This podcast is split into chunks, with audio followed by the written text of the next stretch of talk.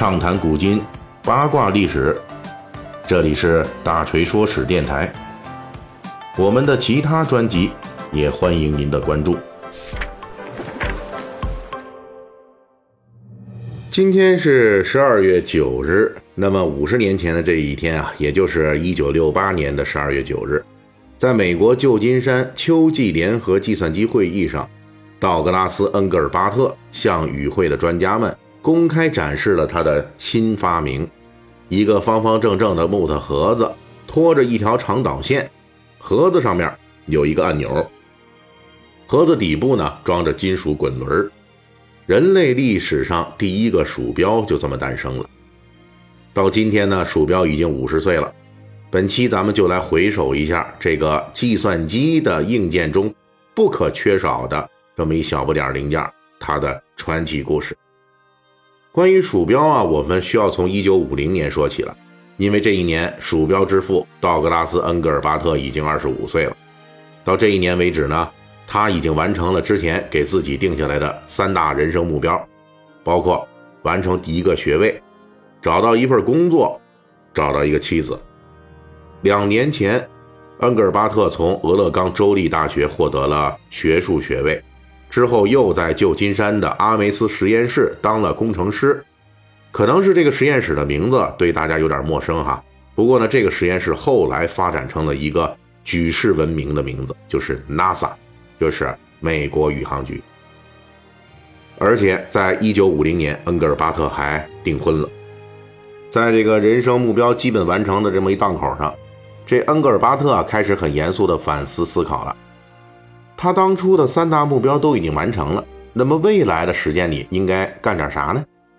在第二年，恩格尔巴特终于下定决心，进入加州大学伯克利分校，接触到了当时那里正在建造的计算机。他用了五年时间拿到了博士学位，然后他去了斯坦福研究院，在那里他发明了包括鼠标在内的一系列新东西。其实，恩格尔巴特关于鼠标的构想出现的很早。大约是在一九六三年，他已经设计出了一款带轮子的鼠标原型。起初呢，他只是想让计算机的操作啊变得更简单，不再是每一个指令都需要哔嘟不噜的那么去输入。于是他开始想搞一个定位器。按照恩格尔巴特的说法，这个设计来源于他的一个偶然的想法。一九六三年，他偶然参加一次会议，但是这个会议的内容他不是很感兴趣。于是，在会议期间，他拿出自己的笔记本，在上面写写画画，神游天外。而就在这个神游天外的过程中，他开始认真思考一个定位器该是什么样的。于是呢，他就在笔记本上记录了自己的各种想法。他参考侧面仪表的构造，用两个互相垂直的轮子来跟踪手部动作。但是这时候，恩格尔巴特的工作很多，最重要的，他也没有更多的余钱。来投资这个额外的兴趣发明，但是到了一九六四年呢，经济状况有点起色了，那他就开始采购各种原材料，把自己当初的构想组装成了现实。他把这种木头盒子加轮子的新产品称之为 XY 定位器。虽然这个最原始的鼠标啊精度很低，而且反应迟钝，同时必须它得靠这个外置的电源来驱动，但是它的出现呢，确实。是改变了当时人们呢只有靠这个输入才能操作计算机的这么一种情况，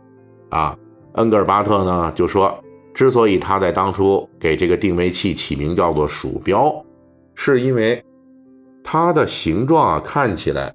跟这个老鼠有点像，而且呢，它当时也跟老鼠一样拖着一条尾巴，就是它这导线呀。所以，恩格尔巴特和同事们就开玩笑称它为“鼠标”。然后呢，恩格尔巴特取了“鼠标”这个混名，本意呢是想等到呢未来这鼠标要是得到广泛应用了，那自有人会给它起一个真正面向大众的、严肃正经的名字。但是后来呢，大家都把这名字叫习惯了，于是“鼠标”最终就成了他的大名了。其实同一时间啊，恩格尔巴特还给其他东西做了自己的命名。比如说，鼠标在屏幕上显示的这光标，它就命名为 bug。这 bug 呢，本意是什么呢？那种小爬虫。但是呢，这个并没有像鼠标那样流行开来。后来这 bug 倒成了人们描述计算机和网络系统这个缺陷漏洞、软件漏洞的这个代称了。鼠标的问世之后呢，恩格尔巴特很快就为它注册了专利，但是后来很多年鼠标都很少有人问津，这是因为鼠标诞生太超前了，因为那个时候在全球范围内啊，商用和家用的计算机普及是非常慢的，这就注定了计算机的配件作为配件的这鼠标，那你只能停留在实验室阶段，不能说很快的进行商业化。这种情况，直到计算机最终彻底普及以后，而且呢大幅度降价，才得以改变。不过这已经是鼠标问世十多年之后的事情了。一九八一年，第一只商业化的鼠标诞生，此后鼠标获得了井喷式的发展。在一九八零年代的早期，苹果公司卖两万只鼠标都极为吃力，而到了二十一世纪的今天。每年的全球鼠标产量已经进入了亿这个数量级，但是注册鼠标专利的恩格尔巴特啊，其实没有因此享受到巨额的分红，没因此发大财，因为呢，鼠标商业化的道路啊很艰难，所以他就在一九八零年代的时候，恩格尔巴特呢就把这个鼠标的专利卖给了苹果公司，当时他卖这专利的价格是四万美元。恩格尔巴特呢，也没有因此就觉得自己亏了，因为鼠标呢，只是他这一生二十多项发明专利中的一个，而且恩格尔巴特当初所尝试并开发的领域，包括了鼠标，也包括图标，还包括视窗系统，也就是咱们现在使用的这 Windows 的雏形，啊，这是图形化的操作系统，如今呢，都是影响深远的这种产品。二零一三年七月二日，这位鼠标的发明人恩格尔巴特去世了，享年八十八岁。尽管当今的很多科学研究人员认为，恩格尔巴特提出的计算机人机交互以及网络技术等方面的想法和预见非常有价值，但是“鼠标之父”这个称呼仍旧是在他本人身上最为大众所熟知的头衔。节目的最后，我们还是要感谢一下上一周为大锤打赏的朋友：十里都 yxtt 七六、，yygddmwx，还有足球小将大空翼，